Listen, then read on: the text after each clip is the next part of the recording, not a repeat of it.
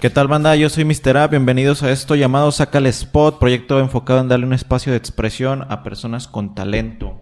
El día de hoy es el episodio 6, muchas gracias a todos por el apoyo. Eh, no olviden suscribirse, darle like, comentar, compartir, Spotify, Instagram, Facebook, YouTube, en la página como Mr. A. El día de hoy tenemos a un artista urbano, de esos que en lo personal a mí me inspiran mucho a hacer lo, que me gusta hacer, que, que es pintar. Eh, damos la bienvenida a Sermove. ¿Qué onda, carnal? ¿Cómo estás? Gracias por la invitación, hermano. Pues feliz, la verdad estoy muy contento. Me gustó darme la vuelta por acá. A huevo. Este, cuéntanos para empezar, ¿quién es Sermove? ¿Y a qué te dedicas? ¿Cuántos años tienes? ¿Qué haces? Ah, ya empezamos ahí con fallas. Bueno, Sermov eh, es el resultado de mi proceso en el arte, tanto autodidacta como pues lo que he podido estudiar en la universidad. Y bueno, Sermov es una depuración de un montón de intentos por hacer lo que a mí me gusta, ¿no? Y entre eso pues ha habido muchos encuentros y muchos tropiezos. Eh, actualmente tengo 34 años. ¿Y qué más? Ah. ¿De dónde eres?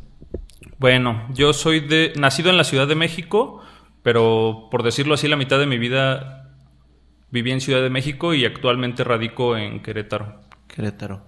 Eh, ¿Cómo fueron tus inicios en el graffiti? Pues yo viví de alguna manera bombardeado por el, por el graffiti. ¿En qué delegación? Eh, en la delegación Iztapalapa. Iztapalapa. Ya había muchísima gente haciendo graffiti, pero la verdad es que todo era un secreto. Como que nunca sabías bien quién lo hacía, ni en qué momento lo hacían. ¿Quién era quién? Ni qué significaba, ¿no? Porque todo estaba muy enredado. Ah, Digamos, el, el, estilo de tags de aquel tiempo era muy distinto a lo que vemos ahora, ¿no? Y no tenía influencias de otros lados. Fue como algo que se quiso crear como desde ahí para que saliera, ¿no? Hacia afuera. Fue como una de las cunas, digamos, del graffiti. Iztapalapa. Sí. Los Ángeles Azules, ¿dónde ahí? Sí, güey, entre tantas otras cosas. Sí. ¿Y cómo se fue, cómo fueron tus inicios? ¿Cómo empezaste? ¿Qué edad tenías? Pues yo me acuerdo que estaba en la secundaria. Así recién entré a primero de secundaria. Y entonces todas las calles por las que pasaba alrededor de, eh, de la colonia para llegar a la secundaria estaban llenas de graffiti y ya había cosas muy, muy elaboradas.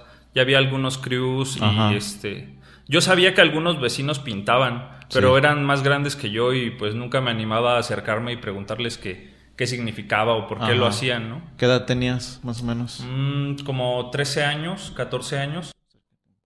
Solamente veía que ellos pues se vestían de una manera particular, como que tenían otro código y muchos de ellos eh, eh, andaban en patineta o ya estaban en rollos de hip hop, ¿no? Pero yo no sabía nada, nada, ningún término.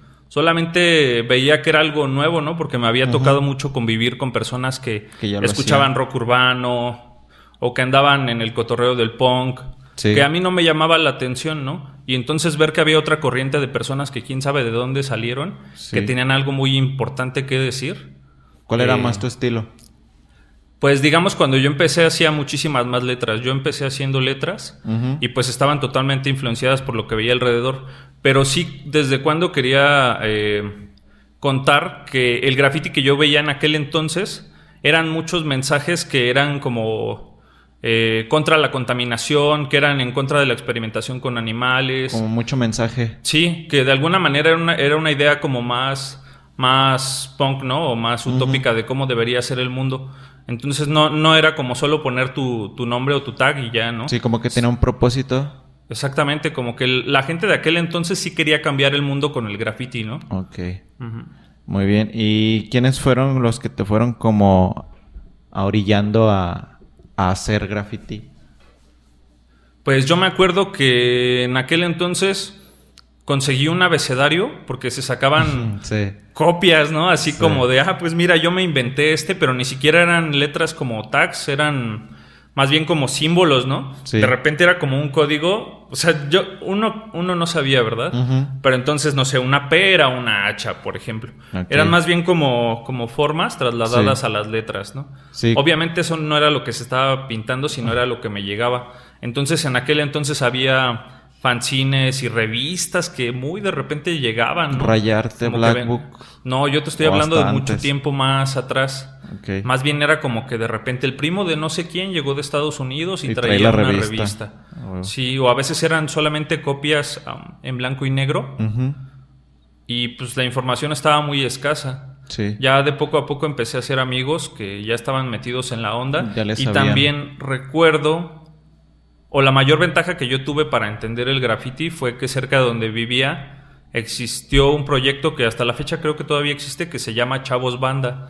Y eso Ah, era como un mega deportivo donde se hacían exposiciones año con año Sí. y llegaba gente de todas, pues yo me atrevería a decir que de todas partes de la República y también empezaban a llegar algunos extranjeros y eso se hacía una vez por año y entonces había ¿En música. el estadio Azteca era ese? No, para nada, eso era en un deportivo de barrio en la siguiente colonia de donde yo vivía. Ok. Era Sí, algo videos.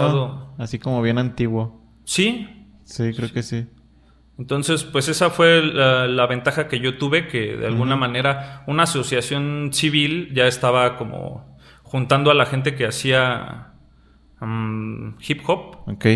Y de repente como que nos puso al alcance ahí mucha información. Ok. ¿Y empezaste con tu tag, Sermove? No, creo que he tenido como tres tags, más o menos. ¿Con cuál empezaste? Pues...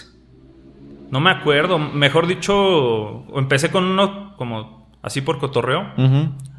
pero duré mucho tiempo con el de Desic. De SIC, sí. Sí, con ese duré como 8 años, 10 Ah, años, y es con el que mucha gente me ubica. Te reconoce. Pero pues la verdad es que no significaba nada. Nada Solo me gustaba cómo sonaba, pero al final de cuentas, este, pues no me representaba, ¿no? Nada más era la manera en que yo me metí, pues ahí. ¿Y eras más ilegal, legal? Bombas, Mm. tags.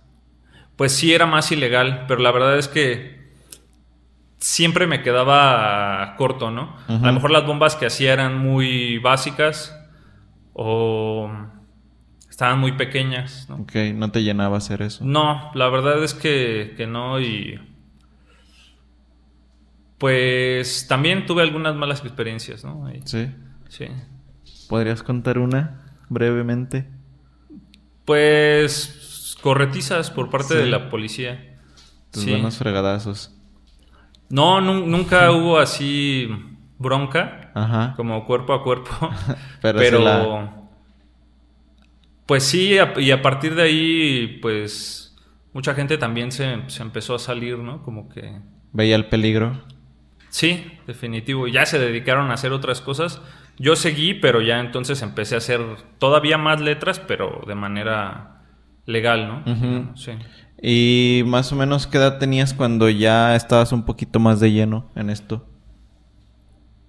Pues la verdad es que yo cuando estuve más de lleno fue cuando en graffiti tal cual,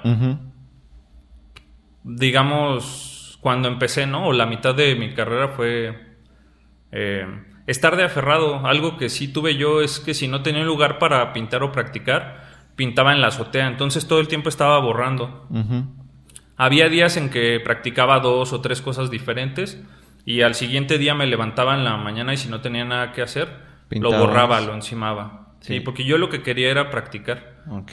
Y entonces como que no me importaba si me invitaban a pintar fuera o si yo conseguía algo por fuera en la, en la colonia, pues yo iba y pintaba, ¿no? Pero si no había, de todas maneras yo buscaba la manera. La manera de Sí. practicar. O sea, pero no había día en que no hiciera algo, algo nuevo. Y casi de todo tengo registro. Ok. Como que tuve la suerte de conseguirme una cámara desde, pues desde muy joven. Y aunque eran cámaras de rollo, de todo tengo fotos ahí, ¿no? Y me gustaba verlas y comparar y ver qué me faltaba. Y según yo ahí estaba muy aferrado en mejorar. Igual en conocer más estilos y más gente. Sí, ¿y si veías, si veías tu crecimiento cuando comparaba las fotos?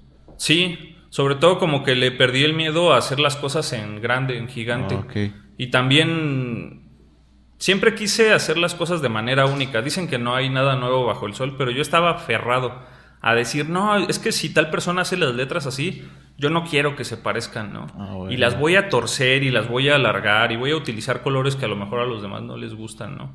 Sí. Siempre fue eso. Entonces sí veía las fotos y veía ahí como pues, miedos y cosas que se me iban quedando atrás, ¿no? Muy bien. ¿Y ¿Quiénes eran tus referentes en ese entonces? ¿En quién te inspirabas? Pues en aquel entonces eran los artistas locales, ¿no? Que, por ejemplo, hay, hay muchos de ellos que todavía siguen y que ahora son grandes artistas, ¿no?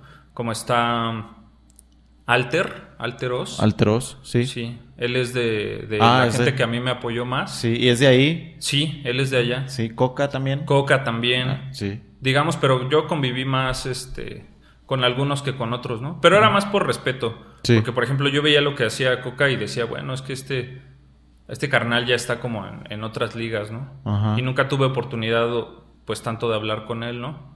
Pero Alter, pues, era alguien que siempre nos echaba la, mano a todos. Ok. ¿Y estudiaste algo referente a esto? Sí. Que te pudiera como ayudar o aportar algo más que no sabías. Pues ahí donde te digo, en esta asociación civil, había cursos Ajá. y había aerografía y serigrafía, había Incluso había talleres de graffiti y de dibujo, de dibujo artístico. Y entonces ahí, yo desde aquel entonces yo ya eh, aprendía a mezclar colores, a difuminar, este, o a hacer transiciones de color. Muchas cosas como que se dieron muy, muy naturales. Muy natural, sí. Este, te iba a decir? Entonces, ¿no estudiaste una carrera? Sí, estudié una carrera, pero ya ya vi otras cosas que no tenían mucho que ver con el graffiti, ¿no? Pero sí era referente como al arte y todo esto. Sí, estudié artes visuales. Ok. En lo que en aquel entonces se llamó la ENAP, la Nacional de Artes Plásticas. Y ahora se llama FAD, ahora es una facultad, Facultad de Artes y Diseño. Ok, muy bien. Y sí, la terminé bien y todo, me gradué y aprendí otras cosas totalmente distintas. Por ejemplo, tuve un taller de muralismo con un maestro, pues que es de, lo mejor que tiene México en este momento, ¿no? Alfredo Nieto. Que fue alumno de otro muralista. Todavía más. Sí, sí, sí. Muy bien. ¿Y cómo se fue dando esa transición de tu estilo? Pues literalmente junté muchas cosas que, que a mí me gustaban y empecé a conocer, digamos, otro tipo de, de corrientes y de maneras de resolver las cosas.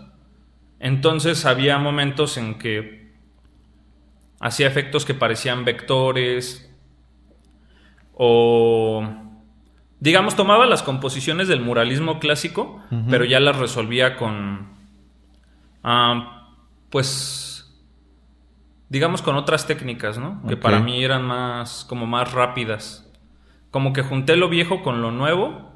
Y, salió tu estilo. Sí, hasta la fecha es lo que estoy haciendo. Muy bien. Y dices que te fuiste a Querétaro a vivir. ¿Por qué se dio esto? ¿Fue algo relacionado con graffiti o personal? Pues toda mi familia se puso de acuerdo. O sea, mis papás, mis hermanos. Sí. Y pues a mí se me hizo buena idea cambiar de lugar. La verdad es que ya estaba un poco cansado de la Ciudad de México. Sí. Porque tienes muchas oportunidades y hay muchos beneficios, pero al final de cuentas en calidad de vida creo que sí nos quedamos muy cortos, ¿no? O hay cosas en las que vives todo muy a prisa y yo necesitaba un momento como para organizarme y saber a dónde quería llevarlo lo que a mí me gusta, ¿no? O incluso estar más seguro de, qué era lo que a mí me interesaba, ¿no? Entonces yo, yo tenía la necesidad de vivir más tranquilo, de no vivir tanto en la competencia, como de darme un respiro y hacer las cosas bien, ¿no? Como de ahora ponerme a pensar en todo eso que había hecho a lo largo de los años. Eh, ¿Qué significaba, no? Porque mientras yo pintaba yo no era muy crítico yo hacía todo como de la cabeza hacia el muro. Ok. Directamente. Yo nunca fui de esas personas que llenó cuadernos y cuadernos de bocetos. No, entonces para mí era como, tengo estos colores, tengo tales materiales y el espacio es de tal tamaño y estoy pintando junto a tal persona y ya hacía ahí como como un rompecabezas, por decirlo así. Juntaba todo lo que tenía y trataba de organizarlo.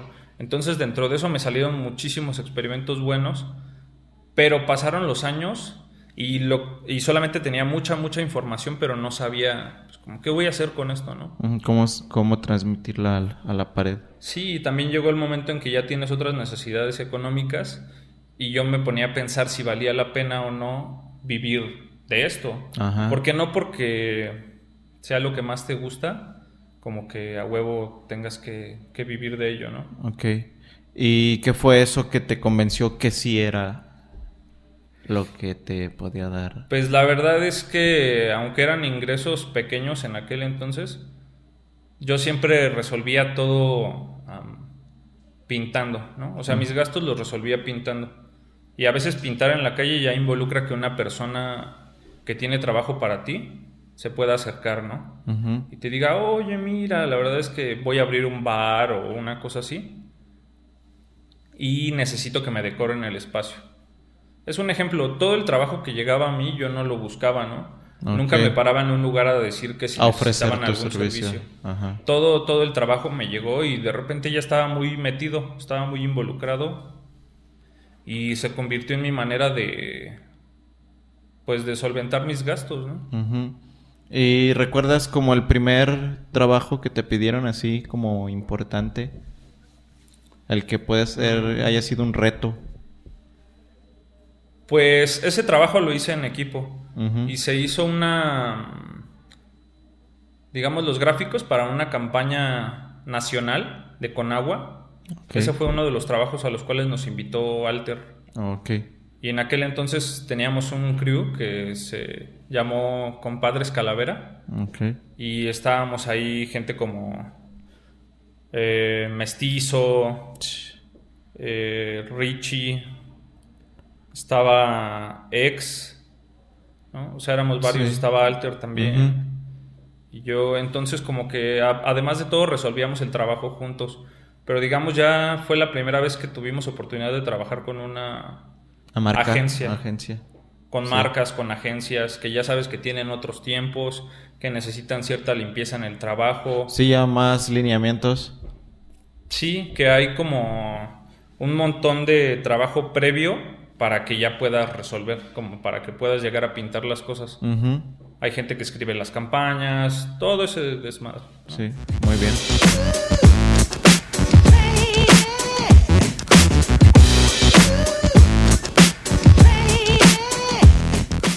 Continuamos, nos venías platicando que eres de Ciudad de México, empezaste a, tu vida en el graffiti empezó en Ciudad de México, por cuestiones te vienes a Querétaro, y en Querétaro empiezas a pintar, empiezas a evolucionar tu estilo, supongo, y empiezas a hacer mucha comisión, se puede decir, a trabajar mucho en, esto de, del graffiti. ¿Cómo se fue dando esa oportunidad para salir al extranjero? Porque, bueno, a lo que sé, tuviste oportunidad de salir al extranjero. ¿Cómo se da ese primer viaje y a dónde? Bueno, igual hay algo ahí que se quedó medio en el aire. Ajá. Y es que cuando yo eh, me mudo de Ciudad de México hacia Querétaro, entonces ya había una inquietud más de hacer murales o de muralismo, ¿no? O de saber qué es lo que era pintar un mural, ¿no? Entonces como que el graffiti nunca se fue, hasta la fecha sigo, sigo pintando, pero entonces ya me empecé a enfocar más como en qué tenía que ver la imagen o el mural con la arquitectura mm, o ya tenía otro tipo de preocupaciones, ¿no? De saber cómo a quién estaba dirigido, en qué el espacio estaba. Todo este rollo, ¿no? Ya estaba más involucrado con el espacio que con, que con el muro en sí, ¿no? Y bueno, ahora sí hablando del primer viaje, la verdad es que yo me lo costé. Yo lo que tenía eran ganas de salir para saber qué es lo que se estaba pintando en otros lados. Como que no me bastaba con ver lo que se estaba haciendo eh, mediante las redes sociales que estaban, que había en aquel entonces, ¿no? Las pocas que había. Yo estaba aferrado a que quería salir y yo ya tenía amigos que habían salido y entre ellos mi amigo ex ya había ido a Colombia. Okay pues yo pensé que podía ser una buena opción porque hablábamos el mismo idioma, porque entre comillas no está tan lejos como otras partes a las que podrías viajar, ¿no? Yo sentía que me iba a desempeñar bien, entonces me aferré, junté dinero y vi la manera de viajar a Colombia y mediante contactos que él me pasó y gente, colombiana que ya había viajado a México para pintar, okay. eh, pues es como que yo pude ya aterrizar el viaje. Sí. Pero la verdad es que no tenía un plan de viaje. Yo iba abierto a todo lo que pudiera suceder. A la Ni siquiera sabía qué ciudades iba a visitar, ni cuánto tiempo me iba a quedar, ni nada, ¿no? Sí, fue mi mochilazo. Sí, pero entonces, pues estando yo, yo solo, ¿no? Y ni siquiera dejé el boleto abierto, yo lo compré por tres meses, creo que es, que es lo que tienes permitido estar por allá. Y dije, bueno, pues ya que pase lo que tenga que pasar. Como que yo iba muy seguro de mí porque pues, tenía todo mi conocimiento previo, ¿no? Porque había pintado un chingo, con mucha gente. Sentía que me iba a desenvolver bien, que a donde yo llegara, yo iba a abrir las puertas, ¿no? Esa era mi idea. Entonces, sabías que ibas a Colombia y sabías a dónde ibas a llegar y con quién. Era lo único que sabías. Sí, pero digamos, este primer contacto nada más era como un lugar de llegada. Supuestamente así iba a ser, ¿no? Ok. Y después yo ya iba a empezar a conectar con más gente y a involucrarme en proyectos, lo cual sí se dio, pero la verdad es que si no hubiera sido porque esta persona es, es, es una chica muy linda, muy buena onda, que se llama Elvia, este, estoy muy agradecido con ella porque Ella la verdad la me recibió. brindó casa un buen rato. Ok. ¿Y pintaste Sí. por allá? Sí, yo pinté un chingo, así. A veces no lograba contactar con la gente y tampoco llevaba el presupuesto más alto del mundo, pero yo veía la manera entre pintura que me regalaban y latas que yo compraba, porque también no hay las mismas marcas que aquí, ¿no? O sea, a veces sí es un pedo conseguir aerosoles, no sé ahora, ¿no? Sí. ¿En qué año fue eso? Yo creo que fue 2012, no sé. 2012. Ya hace rato. Puede ser, sí. Sí. Y bueno, ahí eh, supongo me vas a... Bueno, quiero que me pases ahí las fotos de algunas que hayas pintado ahí. Sí. Para que vean lo que hiciste. Entonces, ¿cuánto tiempo estuviste allá? Pues sí estuve como 80 días, más o menos. Ay, güey, sí es mucho. Sí. Casi tres meses, casi los tres meses. Y entonces lo que sí nunca dejé de hacer, aunque ya los bolsillos ya se estuvieran quedando vacíos, fue dejar de pintar. Y entonces aprendí en Colombia que el presupuesto no, no es un pedo para pintar. O sea, tú tienes que pintar con lo que tienes a la mano y tampoco tienen tantas marcas de, de vinílica ni nada por el estilo. Allá casi que se compra por, por kilo, digamos, ¿no? Ajá. Y entonces allá había mucha gente ya pintando con rodillos, no tenían pedos o prejuicios como aquí en México, que no, güey, es que los que pintan con brocha y rodillo, este, son unos toys y esas mamadas, ¿no? Porque obviamente allá era lo único que le- para los que les Sí, con lo que alcanzaba. había, con lo que había, con lo que pintaban. Sí, güey, me sirvió un chingo y me liberó mucho ver ese pedo, porque entonces yo también pude pintar piezas grandes. Así literal me compraba dos o tres aerosoles y todo lo demás era un chingo de, de vinílica, hasta de un solo color. Entonces ya como que empecé a, a pensar, mm, no importa meterle mil colores a las piezas, güey, si tu idea es buena, si tienes un buen estilo, Así sea con un solo color. si eres sólido, lo vas a lograr. Y sí, en la calle se me acercaron muchas personas y incluso ayudarme, ¿no? De repente había gente pues, que se daba cuenta que yo era de fuera y sí me preguntaban, ¿no? Y de repente hubo un don que me acuerdo que una vez pues, me llevó comida y me presentó a su familia, llevó a su hija, tenía una bebé como de dos años. Y de repente un güey que era como del ejército. Me acuerdo que eran. iba a ser Navidad o algo así. Y quién sabe, o sea, igual me empezó a hacer plática en la calle. Y él me dijo que se iba para su pueblo, que él era como de la costa o algo así. Y que iba a ver a su familia y me regaló comida enlatada, güey. Y yo así, bien feliz, ¿no? Bien agradecido con la gente. Sí. Entonces, la verdad es que logré esa misión porque tuve mucha ayuda. Sí. Ya en el camino conocí a gente que ahorita son los, ¿cómo se diría? Los capos de allá, ¿no? De la pintura. ¿Como quién? Pues, por ejemplo, en aquella ocasión pude pintar con Score, con Ledania, con Franco, con Tech, que seguramente no se acuerdan de mí, ¿no? O sea, no, no es como que me conozcan, pero pues pintamos juntos, ¿no? Y me di Sí. cuenta de cómo era la movida allá. Porque pintar ilegal no tiene nada que ver con pintar ilegal en, en México. Ok. Digamos, allá la reglamentación está bien distinta y estaba muy fresco. A ver si no me equivoco de las fechas, pero estaba muy fresco este pedo que hubo porque mataron a un grafitero allá. que fue así noticia nacional, ¿no?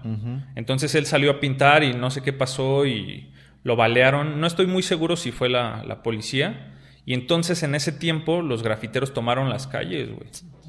O sea, salió todo mundo y pintó y pues, la policía no podía hacer nada, ¿no? Porque ya tenía una mala reputación. Como Entonces, protesta. estuve en un tiempo que fue bien activo allá en, en Bogotá. Ok. O sea, se estaba pintando demasiado, güey. Y hasta, hasta ahora todavía se pinta mucho, ¿no? Sí, sí, la verdad es que yo podría decir que es de las capitales más activas en el, en el graffiti. Simón. Y que también tienen otro pedo, otra idea de lo que es el, el graffiti, ¿no? Que es muy de allá. Ok. Sí. ¿Y qué experiencia puedes decirme tú que te trajiste de ese viaje que, que te marcó? Pues aprendí que había que hacer más cosas en colectivo, ¿no? E, esos carnales son muy inteligentes en el sentido de que cuando tienen un objetivo se juntan, güey, para lograrlo. No, no necesariamente están esperando a que todo lo haga el gobierno por ellos, ¿no? O sea, mínimo ellos saben que que si tú tienes ideas en común con alguien, la manera rápida o pues, más real de hacerla, pues es juntarte, ¿no? Con esas personas. Sí, unir fuerzas. Organizarse y pues, sacar adelante un proyecto. Entonces aprendí mucho que la autogestión es chingona. Aprendí también que los materiales no lo son todo en la vida, güey.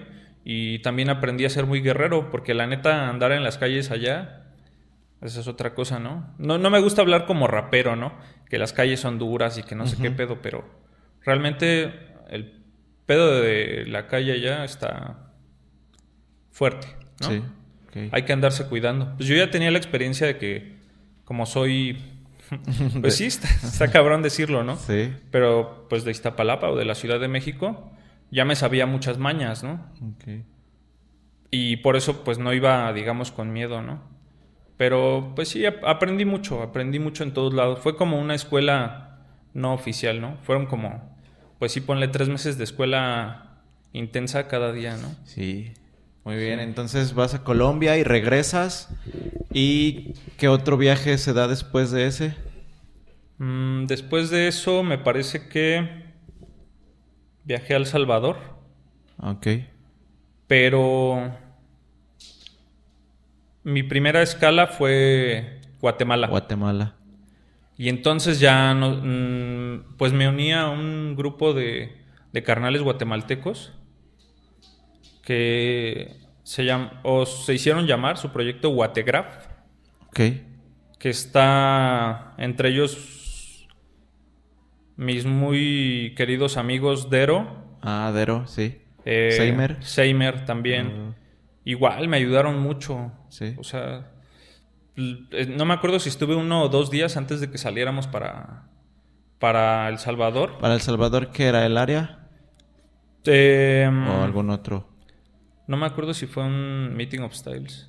Ah, sí, creo que sí. Sí. Mm, sería el área. No sé. Creo yo sí fue el meeting. Creo que fue. Sí, sí fue el Meeting of Styles. Sí. Y entonces estuvo loquísimo porque ahí me encontré algunos de los amigos que yo ya había hecho en, en Colombia. Colombia. Pero bueno, la cosa es, después fui a Guatemala, estuve conviviendo con mis compas de Guategraph y con ellos se hizo un viaje en coche para cruzar por tierra El Salvador. Órale. Y pues ya todos íbamos al mismo evento. Sí, sí, Entonces también aprendí mucho, ¿no? O sea, ya pararme en las calles de Guatemala y darme cuenta que este cómo todos los tiempos están conviviendo ahí muy claramente, ¿no? O sea, por ejemplo, la, presencia indígena está, está viva, ¿no? Todo el tiempo está como hirviendo, ¿no? Y de alguna manera, al menos en las regiones en las que yo he estado, este, sí viví una cercanía diferente con la gente, ¿no? Igual aprendí de ellos porque se nutren de otras influencias, ¿no? Okay. La, también... la, cultura está muy marcada en Guatemala. O sea, lo, lo, maya, lo indígena, todo eso, ¿no? Supongo. Muy cabrón. Y también son gente que propuso, sin tener idea de cómo se hacía un evento ni nada, estaban haciendo eventos de hip hop muy grandes. Ok. ¿Y eran ellos los de Guategraph? Sí. Ok. Muy bien. Entonces regresas, supongo, del meeting y después ¿Aquí se cruza el viaje a Estonia o es antes o después? Pues... ¿Cómo se da, mejor dicho, para dar como un salto a Ahí ese- a como ese yo ya tema? estaba en Querétaro, llevo Ajá. mucho tiempo colaborando con una plataforma que se dedican a... Se dedican a crear murales, pero desde la parte social, ¿no? Ok. Y entonces ellos son una, una agencia, digamos, ¿no? Se llaman Nueve Arte Urbano. Ok. Eh, y dentro de todo lo que hacían, estuvieron viendo la posibilidad de llevar eh, su marca a otros países, digamos. Como yo ya llevaba mucho tiempo colaborando con ellos, pues, se dio de manera muy natural. Ahí mismo en Querétaro. Sí, pero antes de esto, la, o sea, hay un viaje que se me está yendo, ¿no? Que, que igual fue de los que más me marcó, Sí. Sale. Que fue un- el viaje a Canadá. Antes de ir a Ah, Estonia, va, va, va. eh, fuimos a Toronto a pintar a un festival muy cabrón, que me atrevo a decir que es de los festivales más, pues, importantes en el mundo porque trabaja con un sentido igualmente social, o mejor dicho, por el bien del planeta, ¿no? Que ¿Con este estos de festival- Nueve Arte Urbano o fue aparte? Sí, ¿Fue o sea, ellos? el Nuevo Arte Urbano eran colaboradores y el festival se llama Seawalls. Ok. Y hay una fundación que se llama Pangea Seed. Y ellos son los que organizan el festival. Entonces van rolando por varias partes del mundo que tienen este relevancia en cuanto al tema de los mares y los océanos, ¿no? Pero en aquel entonces se hizo una edición especial que hablaba sobre los lagos, sobre los grandes lagos. Se supone que Canadá tiene pues muchísimos lagos, ¿no? Pero entre ellos tiene cinco grandes lagos o unos lagos gigantes. Ok. Que si tú estás ahí podrías pensar que estás en mar abierto, pero son lagos, ¿no? Ok. Y entonces se hizo esa edición, se llevaron a tres personas de Querétaro y digamos que como yo había desempeñado pues un buen papel Un buen cuando papel. trabajábamos, ¿no? Ajá. Te lo ganaste. Fui de entre las personas que, pues, Que que fueron allá. invitados, ¿no? Sí. Fue también mi amigo Sens, Miguel Baliñas. Y, güey, tuve un pinche choque cultural cuando llegué a Canadá. Ajá. Que no tenía nada que ver con, con las veces que había salido del, del país A otros hacia, lugares. hacia A- Sudamérica, Sudamérica, digamos, ¿no? sí. Y Centroamérica. ¿Qué diferencia había? Sí, güey, estuvo muy duro. Pues para empezar el idioma. Sí, Porque yo nunca, de pequeño nunca me preocupé por... por el inglés. Sí, pinche inglés como que me daba igual, ¿no? Yo decía, pero pues No lo voy a necesitar nunca. no pensaba como, pues es que tengo que defender lo mío y yo para qué Ah, voy a aprender inglés, ¿no? Ya después me di cuenta de que pues era una idea pendeja, ¿no? Que no tenía nada que ver una cosa con otra y ya fui agarrando callo de hecho en el viaje, ¿no? O sea, porque no me quedaba de otra. Entonces, recuerdo que aunque yo ya iba patrocinado para ese viaje, Sí. el primer día llegué con unos amigos, pues mejor dicho, con unos contactos mexicanos que terminaron por volverse mis amigos, pero también me fui de alguna manera a la aventura. Y resulta que entre estos, este, bueno, eran latinos, mejor dicho, la chica sí era mexicana, una tatuadora, Ok. y un, y un compa argentino que tiene una estación de, de radio pues, underground, ¿no? Ah, ok. Y me acuerdo que me hizo una entrevista sobre a que iba a Canadá y me recibieron muy chido. Ya el otro día me integré a las actividades de, Del festival. del festival y pues cabrón, además de que ya traía el shock este cultural, Sí. no sé si se dice así.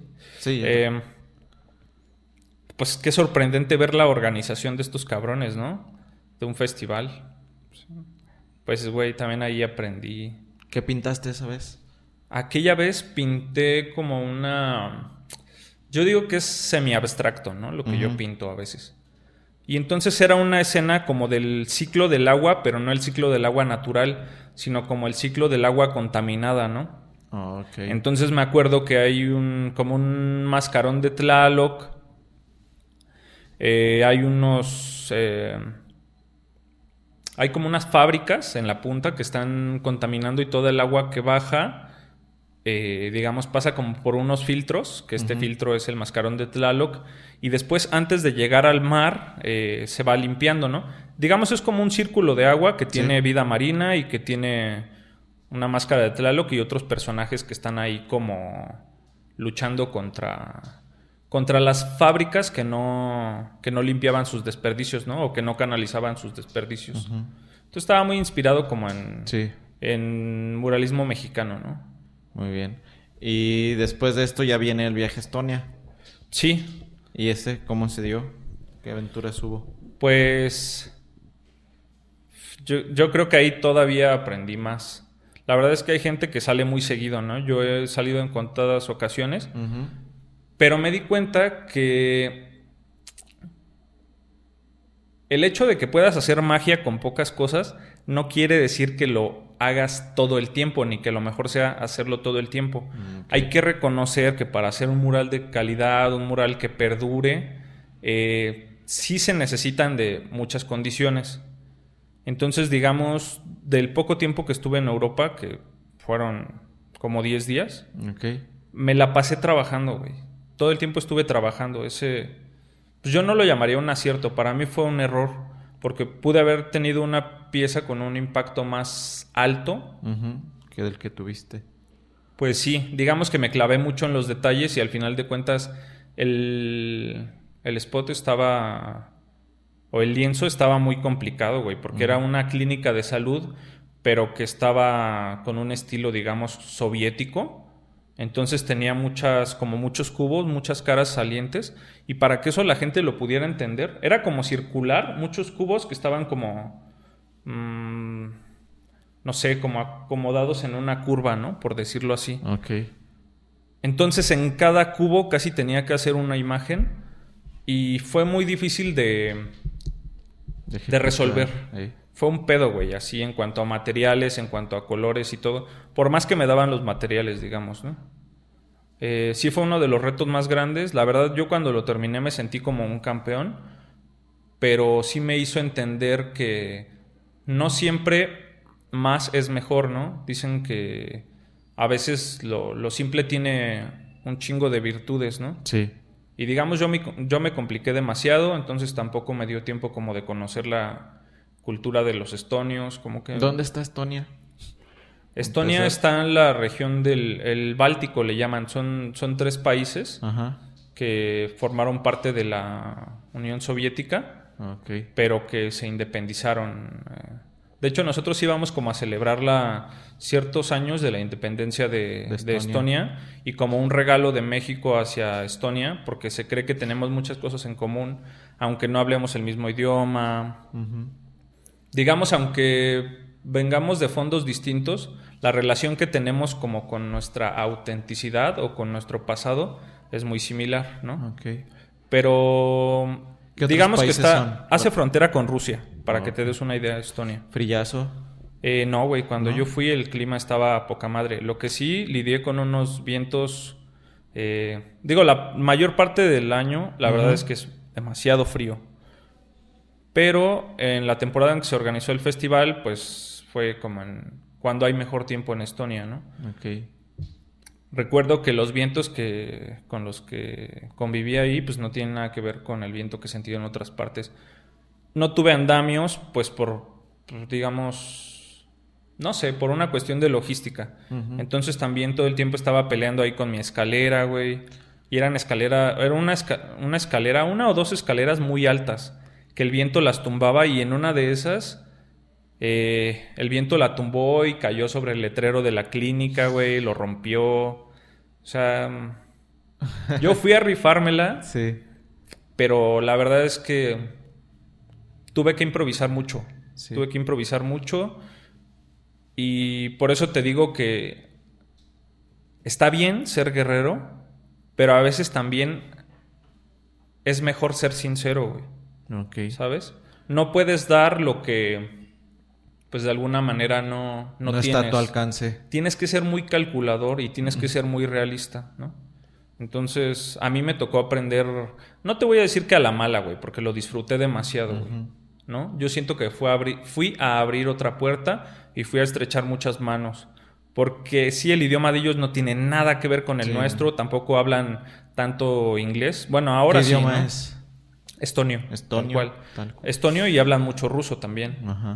Eh, pero aún así hice tremendas amistades, ¿eh? Alguno de ellos nos vino a visitar a Querétaro a pintar un proyecto muy grande después. ¿Qué diferencia hay del grafite europeo con el nacional? Pues mira, yo creo que hasta en el graffiti, que el graffiti de alguna manera se caracteriza por el... Es como un desmadre organizado, ¿no? O un desorden organizado.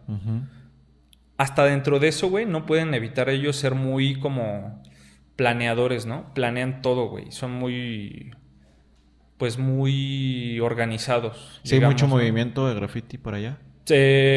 al menos en esa región estaba muy joven, ¿no? Y tampoco conocí muchos lugares. La verdad es que solamente estuve ahí, estuve en, Holanda, eh, en una ciudad pequeña que se llama Utrecht. O sea, fue muy corto mi viaje. Pero todo lo que pude ver, la verdad es que me sorprendió. Sí hay un estilo europeo de, de hacer las cosas y también de cómo se ve el graffiti de allá, pues sí se diferencia mucho del graffiti em, norteamericano, ¿no? Ah, Vamos a ponerlo así.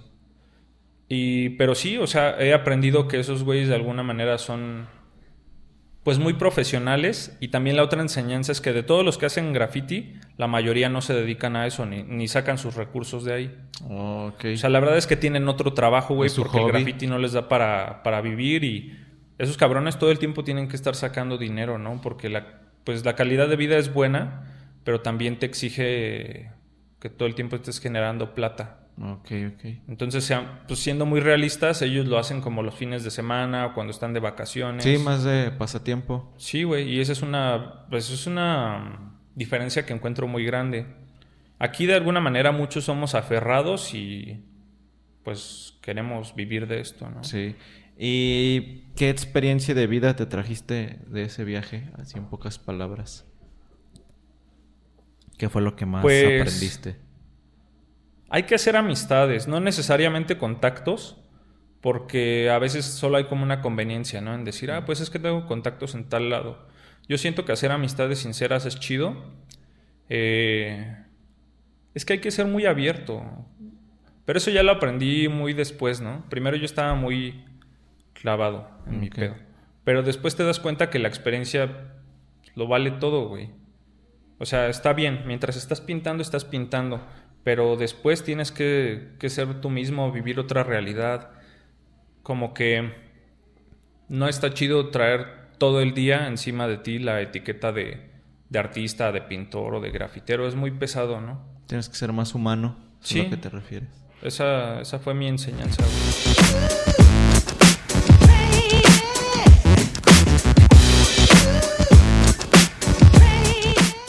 Bien, continuamos con esto que es el episodio 6 del podcast Saca el Spot. Recuerden suscribirse, darle like, comentar y compartir. Eh, continuamos aquí con, la plática con Sermub. Nos platicaste ya toda tu aventura en Estonia, regresas y después, ¿qué sigue? Eh, ¿Otra vez a El Salvador o haces algún otro viaje? Pues hice otro viaje a, a Canadá, pero a otra parte de Canadá. Ajá, también a pintar. Sí, la verdad, yo todo el tiempo estaba como con la idea de, de abrirme camino, ¿no? O estoy con la idea de abrirme camino. Solo que esta vez viajé a Vancouver. Ok. Igual, sin conocer, ¿no?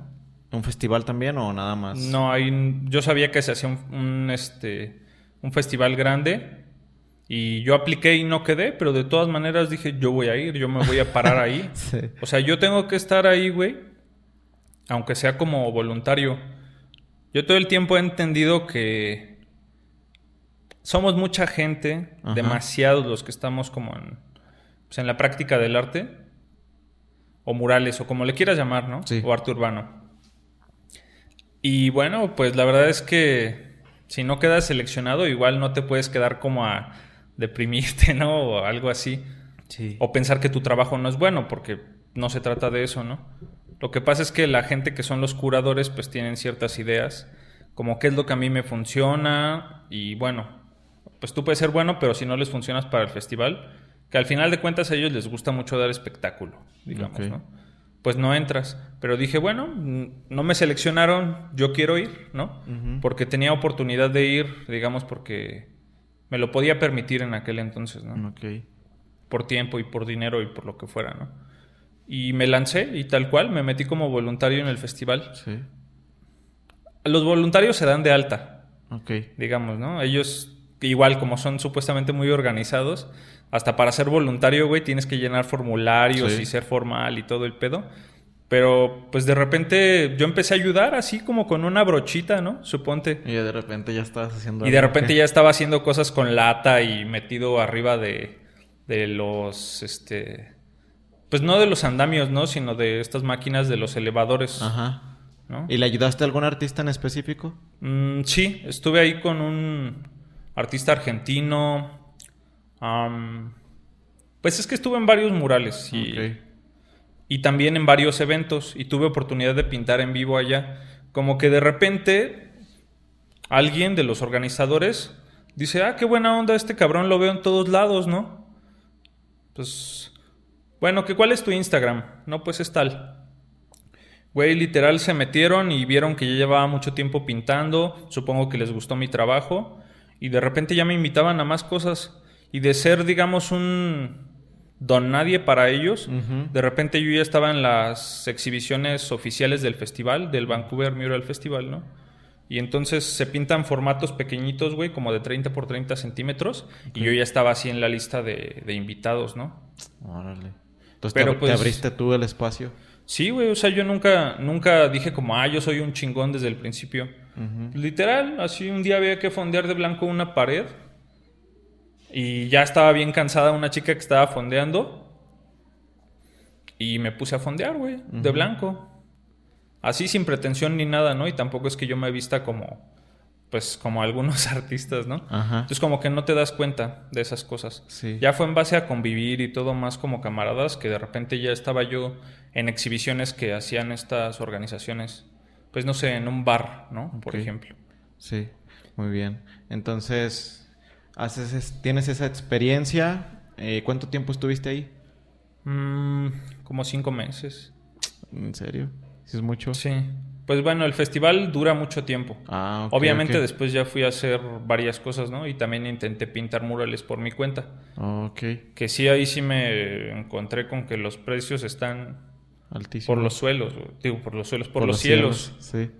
Está, está muy caro, este, los materiales de arte. Ajá están... Uy, no, nada más de acordarme, güey. Si compras, por ejemplo, en una tienda que no es de graffiti. Si compras en una tienda de arte tipo Lumen, Ajá. una lata está en 14 dólares, güey. ¿Cuánto es más o menos? Esta madre, el canadiense, no me acuerdo en cuánto está ahorita, está como en 15, 16. Por, como en 15 pesos, ponle. 16, no lo sé. Obviamente sí, pues son puras marcas buenas, ¿no? Sí. Pero es que era demasiado. Entonces yo también opté por comprar vinílica. Vinílica. Y pues por hacer luces y sombras nada más con aerosol. Sí. Pero total, nunca dejé que eso me parara y la verdad recuerdo que una de las veces que tuve más suerte fue cuando vi a unos cabrones pintando, güey, así en, en la parte más, digamos, culera de la ciudad, si se vale decirlo así. Vi a una bola como de unos 5 o 6 güeyes pintando. Pero estaban tagueando así en el día. Como por, por diversión, se veía que era su casa o algo así. Ajá. Güey, yo me acerqué con mi inglés mocho y pues tal cual, siempre estás buscando la oportunidad, ¿no? Sí. Y yo les dije, ah, no mames, qué chingón, ¿puedo pintar yo también? O sea, casi, casi como a decirles, qué chido, qué chido que hacen graffiti, yo también quiero pintar con ustedes, ¿no? Me juntan. Y me prestaron la lata y me acuerdo que hice un tag de esos pegados que me gustan, como todo corrido en un solo trazo, ¿no? Y de repente, pues sí, es como que se quedaron mudos los güeyes.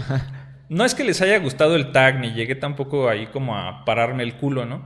Pero como que vieron que había esa buena onda. Sí. De. Yo no sé, estoy diciendo tantas groserías y quién sabe si lo vayan a censurar. Eh, pero vieron que yo tenía esa pasión, güey, por por pintar. Y de repente resultó que en la esquina de donde estábamos pintando ellos tienen una tienda, güey, donde hacen, tienen una marca de ropa, pero muy para el barrio, ¿sabes? Y es muy como a favor de la ecología y de que a veces con lo que ganan ah, hay un día del año en el que hacen como una barbacoa para... Para la gente... Pues para todos los del barrio, porque muchos pueden eh, pensar Canadá y Vancouver y piensas en dinero y piensas que toda la gente es feliz y... Sí, no. Y no, güey, no mames, o sea, las calles por donde pasaba y donde yo vivía, güey, no las he visto ni en México, güey, así te lo, te lo pongo, ¿no? Ese ya es un tema para... Te da para lo que quieras, güey. Hay documentales y cosas al respecto. Bueno, pero bueno, ellos ayudan a su comunidad, ¿no? Son gente buena, güey, y son chavos, güey, que también ya dejaron de pintar graffiti, pero que nacieron en el graffiti. Entonces, a los cinco minutos yo ya estaba en la tienda de estos carnales y sacaron una mega caja, güey, con fotografías de trenes que ellos habían pintado, güey. Cuando te digo una mega caja, güey, era una caja gigante con paquetes de fotos de esas que se revelaban este, con rollo. antiguas. Y resulta que yo estaba conviviendo con gente que eran de los pioneros, al menos en la parte de Vancouver, pintando graffiti. Qué chingón. Güey, y me apoyaron un chingo porque a mí me costó trabajo hacer amigos ahí en Vancouver. Ajá. Pero esta bandita que conocí, no mames, me ayudó como a mucho como a salir adelante también, ¿no? Sí. Porque cuando no me podía llevar con cierta gente y yo traía ganas o traía como idea o quería pintar un muro o lo que fuera, estos güeyes siempre me como que me facilitaban las cosas. Sí, te brindaron el, apoyo. Y eso es chido, porque ellos eran muy netos, yo era muy neto, entendían el pedo de, del hip hop o, o de la cultura urbana. Sí. Y hicimos clic bien rápido, ¿no? a fin de cuentas, la cultura del graffiti, lo que tú quieras, fue lo que los unió y fue lo que hizo que pudiera salir adelante en ese entonces, supongo. Y claro, yo, yo veía sus fotos y yo entendía perfecto, güey, qué decía, ¿no? O sea, teníamos como mucho la plática de eso, porque te digo que mi inglés este, todavía estaba más básico de lo básico que es, ¿no? Sí. Pero entonces yo ya les decía como, no, es que esta combinación de colores está muy cabrona, o este estilo me gusta, güey. Sí. O quiénes son los que pintaron junto a ti o cualquier cosa. ¿Y los ubicas a ellos todavía? Sí. Sí, sí los tienes ahí. Tienen una marca que se llama East Van, como este de Vancouver. Ah, ok, sí, sí. Y bueno, es una marca de, ropa que hasta la fecha sigue, ¿no? ¿En qué año fue esto más o menos? Mm, esto fue... Creo que en el 19. Ah, entonces no tiene mucho. Tiene, tiene poquito. A ver si no me estoy equivocando, porque yo para las fechas no doy. sí. Igual, si tienes ahí fotitos, me las pasas. Sí. Sí, muy bien. Entonces, ¿lo del viaje al área fue antes de eso? Sí, sí fue antes. Ok, ¿y esa cómo estuvo? Mm. ¿En esa sí aplicaste? No, es que solamente he ido una vez al, al Salvador. ¿Al meeting o al área? Al meeting. ¿Y al área cuando fuimos? ¿Cuándo? Pues, ¿Sí fue área? No, no me digas que ya. Sí. Ah, sí, es cierto. Sí, fuiste dos veces. Sí, sí, es cierto. Con la banda de Guatemala y la otra conmigo. Nada, yo estaba ya sorprendido como de ver a toda la, pues, la cantidad de gente que conocía, ¿no? Y cómo todos eran bien cabrones. O sea, la verdad es que nos, nos concentramos un montón de gente que de alguna manera era muy, pues no sé cómo, cómo decirlo, muy capaz, ¿no? Muy poderosa. Las dos veces que estuvimos ahí en el, en El Salvador, o sea, eran artistas de primera, güey. Y eso me dio mucho gusto, ¿no? Saber que este. Que uno siempre piensa que las mejores cosas pasan afuera. Y no, güey. La verdad es que nosotros tenemos que. mucho que proponer, digamos, ¿no? Sí. Que ese fue otro de los aprendizajes, ¿no? Yo veo a gente como TNT y. Ese güey nunca se pone a pensar como. que, que es, digamos la cabeza de, del graffiti en... El movimiento, sí. Sí, del movimiento del graffiti en El Salvador, ¿no? Y nunca se pone a pensar si tiene o no tiene las, las cosas, ¿no? O lo que necesita, o si está bien o mal, sino él todo el tiempo sigue adelante y digamos que ya ha hecho crecer una comunidad muy grande, ¿no? Sí, a huevo. Bueno, este, yo en eso, bueno, yo esa vez tuve la oportunidad de viajar y fue cuando te vi en Querétaro y de ahí nos fuimos para, para El Salvador y fue donde, pues sí, te pude conocer más a fondo, porque ya te había conocido en el meeting del 2014. Y pues sí, lo que dices es muy, muy cierto. El, movimiento allá están, están como muy unidos a lo que yo percibí. Todo, Y luego son banda como bien joven, que ya están con un estilo bien chido. Yo recuerdo a cuando nos presentaron a los de ahí del Salvador, que eran, bueno, si me acuerdo, era Reac, había uno que se llama Reac. eh, pues ahorita se me van los nombres, pero un estilo muy chido y todos muy unidos. Y el movimiento, pues ahora sí que en crecimiento y hasta ahorita todavía está, está en crecimiento muy chingón. Es que yo estoy sorprendido porque una bola de personas, ¿no? O un círculo pequeño empieza a jalar a todos, güey. O sea, no, no me refiero a que invite a todos a pintar o al trabajo, ¿no? Ajá. Sino inspiran a, a los demás, Sí. ¿sabes? O sea, la verdad se está posicionando bien lo que se está haciendo ahí en el, en el Salvador. Y ese es como el mejor ejemplo de que si los que están, digamos, o la gente que es más respetada es abierta, es eh, Sí, sí. sencilla y propone, jala a mucha gente, ¿no? Jala a la juventud. Sí. Yo, por ejemplo, a él sí lo veo, a TNT, como, como un faro, güey. Ese cabrón es como un faro de luz que va guiando por ahí a los que están perdidos en la oscuridad, ¿no? Por decirlo así. A huevo, sí, la neta. A mí, la- te soy sincero, me da mucho gusto que el movimiento de allá esté de, de esa manera. Que a lo mejor aquí en México no se da tanto. A lo mejor porque está más pequeño puede ser que se concentre más el movimiento que aquí que está grandísimo, ¿no? Eh, muy bien. Y bueno, ya hablando un poquito más de tu opinión sobre la escena local en Querétaro, ¿qué puedes decir? Pues que hay mucho talento, hay mucho talento. eh, la verdad, cada uno maneja sus, sus estándares o sus valores. Y esa parte, pues es lo normal. O, pero no sé, siento que deberíamos de juntarnos al menos como para que los que quieren vivir o a partir de su trabajo tengan, ¿cómo te diré? Buenos ingresos, ¿no? Por ejemplo. Que valoren, que lo valoren su trabajo. Pues sí, güey, porque pienso que hay personas que están Denigrando. obsequiando mucho el pues el trabajo o piensan que lo que hacen ellos no vale o no están exigiendo, ¿no? Ok. Se Digamos conforman. que- pues yo siempre estaría a favor, por ejemplo, de que hubiera muchos más muros libres, güey. Ok. Porque ahí todavía está, está, pues la gente está muy clavada como en, ay, es que van a ensuciar mi pared, ay, es que, ya es como una mentalidad como, pues, perdón que lo diga, pero como de viejos, ¿no, güey? Ujú. Y siento que debería haber más espacios, digamos. Y que la gente o los que estamos ahí metidos tendríamos que exigir más, la verdad. Porque ya el gobierno y las personas que organizan los eventos eh, dicen, pues bueno, les vamos a dar dos latas y un agua para beber a estos cabrones y nos van a pintar todo un deportivo, ¿no? Y van a hacer cosas hermosas, ¿no? Van a pintar unas rosas y unos colibríes ahí. Y dices, no mames, tantos años de, de, de lucha, de estudio como, y, y de abrir puertas para que esto no haya cambiado, pues a veces sí desespera un poco, ¿no? Pero creo que también tiene mucho que ver desde tú qué aportas, ¿no?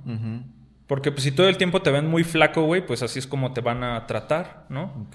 Entonces siento que lo que tenemos que hacer primero es, en lo individual, ponernos todos bien en forma, ¿sabes?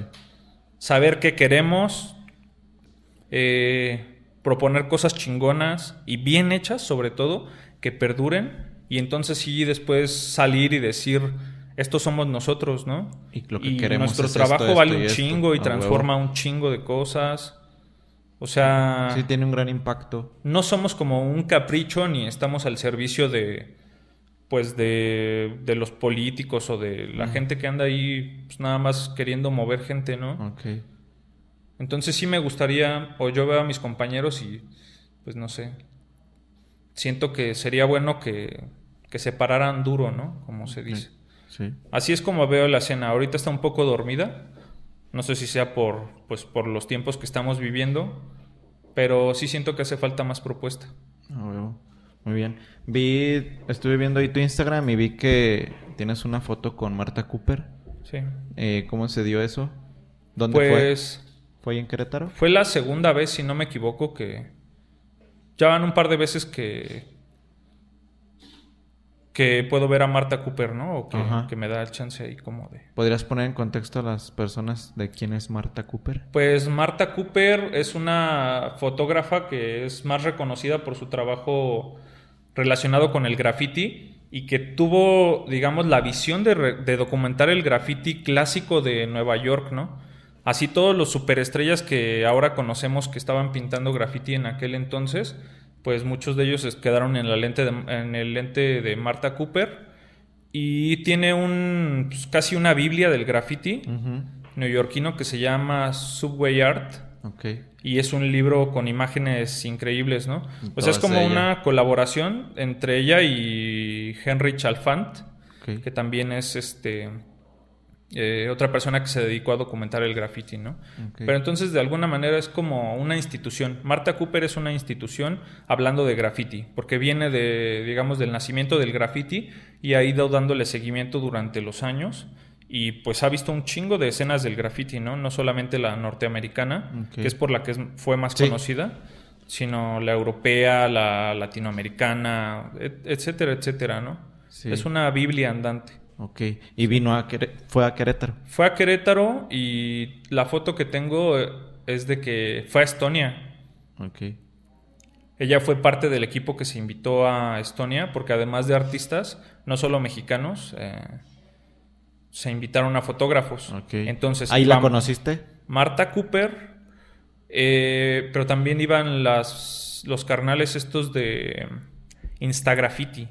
Ok que son unos brasileños que, pues digamos, están muy fuertes, así en cuanto a su registro de, festivales y de la escena del graffiti. Sí. Es que no recuerdo si conocí a Marta Cooper en su visita a Querétaro o la vez que fuimos a, Estonia. A Estonia. Ajá. Sí, pero ya van dos veces, ¿no? Sí. Y bueno, pues para mí era impresionante, güey. ¿no? Nunca me acercaba mucho ni, ni platicaba tanto con ella. Sí, porque era de alguna manera un, un respeto, ¿no? Y también porque es una persona, digamos que, pues, eh, tiene otra edad, ¿no? Ajá. Y entonces nunca me quise ver como muy confianzudo. Pero, pues también entiendes que algo está pasando cuando estás trabajando o colaborando en festivales donde están este tipo de personas, ¿no? Sí. Que pues prácticamente todo lo que sale de, su cámara es forma parte de la historia de, del graffiti, ¿no? Sí. Sí. ¿Y qué aprendiste con ella? ¿Tuviste la... ¿Pudiste platicar con ella? ¿Qué aprendí? Que es importante ser independiente. Ok. Entonces, digamos, ella no era de las personas a que esperaba que le cargaran las cosas o que le dijeran qué hacer. Todo el tiempo la veías que se subía, no sé, en, un banco, güey, o que andaba por ahí caminando, ¿no? Como capturando los momentos. Y bueno, eso era chido, ¿no? Como que ella sabe lo que tiene que hacer. Eh, Sin depender de los demás. Está muy clara, ¿no? Ajá. Y va y lo hace, güey. Así. Como que ella no, no, no se queda en el veremos, ¿no? Y también aprendí como de eso de la parte humana porque la veíamos jugar Pokémon así en su ah, celular, ¿no? Ajá. Eso era cagadísimo, güey. Sí, qué chingón que tuviste la oportunidad de conocerla. Yo el año pasado, el año pasado creo, la, la pinté en un mural y ahí se la mandé, pero creo que no lo ha visto. Eh, bien, ¿qué experiencia mala has tenido en el graffiti? Pues a veces pienso que las condiciones del graffiti son las que... O lo que hay alrededor del graffiti es como lo que está malo, ¿no? Digamos, he tenido que, pues para llegar más alto, trabajar en andamios improvisados. O sea, trabajar como con... o pintar con muchas carencias, ¿no? Digamos que uno no mide los riesgos. En realidad, pues la peor experiencia que he tenido dentro del graffiti ha sido perder a amigos, ¿no? pues, digamos, pues por, digamos, por no exigir lo mínimo que se merecían. O por descuidarse, ¿no? Sí. O a lo mejor por se, como que se desvirtúan, güey. Empiezan a agarrar otros caminos, ¿no? Y pasan del graffiti a la droga o cosas así. A mí directamente no, pero como mala experiencia, pues me ha tocado ver en el graffiti, pues la muerte de de amigos que quiero mucho, ¿no? Sí. Eso sería. Sí. Muy bien. ¿Y la mejor experiencia de vida que te ha dado el graffiti? La mejor experiencia de vida es que me enseñó otro lenguaje, ¿no? Ok. O sea, yo ahora ya me puedo comunicar con las personas, no importa de dónde sean, por el simple hecho de hacer la misma cosa, ¿no? Sí. Y eso es como lo, lo más grato que me ha dado, ¿no? Es como si me hubiera dado otro lenguaje, otro idioma que además se entienden en muchas partes del mundo, ¿no? Sí. Y eso ya te hace conectar como amigos con los demás, ¿no? No, bueno. no ves barreras. Por el simple hecho de que nos dedicamos a lo mismo y entendemos las, las complejidades de este pedo, pues ya terminamos por ser hermanos, ¿no? Simón, muy bien. Si no hicieras graffiti, ¿a qué te dedicarías? Pues a mí me llamaría de alguna manera la actuación. Me gustaría ser como un mimo o a veces, por otro lado, totalmente contrario, Ajá. como que ser un como un intérprete, ¿no? Un cantante, güey, algo así. Ajá. Como que me llamarían los escenarios. Ah, Ok. Lo- y todavía lo tengo en mente, Sí. ¿sabes? O como hacer un show de títeres, algo así. Pero el escenario como que me llama. Ok. Está raro porque... Sí, está raro. Pero yo, yo me veo todavía un camino por ahí, ¿no? Como que si en algún momento me cansara de pintar, pues... Buscarías algo por ahí. Sí, sí, bien cabrón. Muy bien. ¿En qué proyectos estás trabajando ahorita? Eh, pues ahorita tengo un proyecto en puerta de... eh, voy a estar a cargo de un mural que se va a hacer en un palacio municipal. Ok. Digamos, es proyecto de otra muralista. De Malu Holguín y ella me dio chance como de pues de probarme, ¿no? De estar a cargo del proyecto y vamos a estar ahí un grupo desarrollando eh, un mural alrededor de lo que pasa en Colón, ¿no? Que Colón es el municipio este donde, ¿Dónde van a vamos pintar? a estar pintando, sí. Ok, muy bien. Eh, ¿Algo que le quieras decir a las personas que nos están viendo y escuchando? Pues no dejen de ponerle el ojo a este podcast. De alguna manera estoy aquí porque creo en las iniciativas de la gente. Sí. O sea, no esperen a que, a que los inviten a todo, ni esperen a que creen los espacios para ustedes. O sea, tal cual con lo que tengan, empiecen un proyecto donde puedan empezar a invitar gente. Y bueno, pues sería eso, no le quiten el ojo al podcast porque pues, creo que de aquí va a salir algo bueno, ¿no? Sí. Y para mí es chido saber que soy de las primeras personas que están colaborando. Sí, eh, muy bien. Eh, bueno, así de rapidito, yo conocí a Sermov en 2014 en el Meeting of Styles de Guadalajara. Sí. Sí, me acuerdo que ese día pues yo conocí a muchos artistas. Ya conocí a algunos por sus trabajos, pero a ti no te conocía ni por tu trabajo ni por nada. Y ese día me le acerqué porque vi que estaba haciendo su, su graffiti y me gustó mucho porque tenía una onda vectorial, que era más o menos lo que yo estaba viendo en la, en la carrera. Y me acerqué y te dije que sí, una foto y te regalé un sticker. Me regalaste el sticker de la obra que estabas haciendo y eso todavía se me hizo más chido. Sí.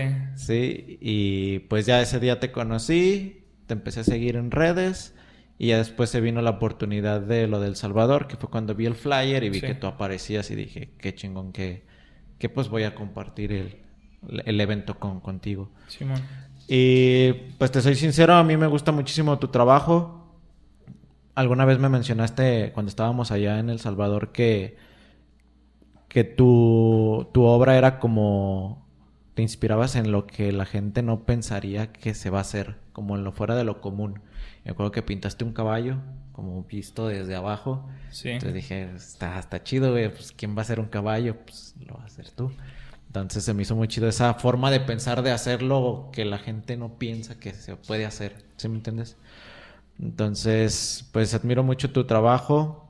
Está, está muy, muy chingón. Toda esta anda como, pues de plastas y todo muy muralista, muy, muy, muy, muy chido. Y bueno, pues nada más. No sé si quieres agregar algo. Pues Tus redes. estoy en mis redes como Sermob1, Ajá. Sermob seguido del número 1, pues. Sí. Y estoy publicando más cosas en Instagram, ¿no? La red Sí. que tengo más activa es el Instagram. Entonces, pues bienvenidos todos porque creo que se viene otra casi por decirlo así, otra temporada de Sermob, ¿no? O sea, viene un Sermob renovado como que ya después de tantas andanzas. Ajá. Y aunque parezca mucho tiempo después, como que ya sé exactamente qué es lo que quiero, ¿no? Ok. Estoy muy claro, güey, de, de mi cabeza y en mis gustos. Entonces vienen cosas muy cabronas y al mismo tiempo muy ambiciosas, ¿no? Muy bien, qué chingón que pienses así, que hagas eso. Muy bien, pues nada más, sí, sería todo. Y bueno, pues a todos los que nos están viendo, recuerden suscribirse, darle like, comentar, compartir, síganos en las redes. Y nada más, nos vemos la próxima. Tú que estás escuchando esto, saca el spot. Nos vemos.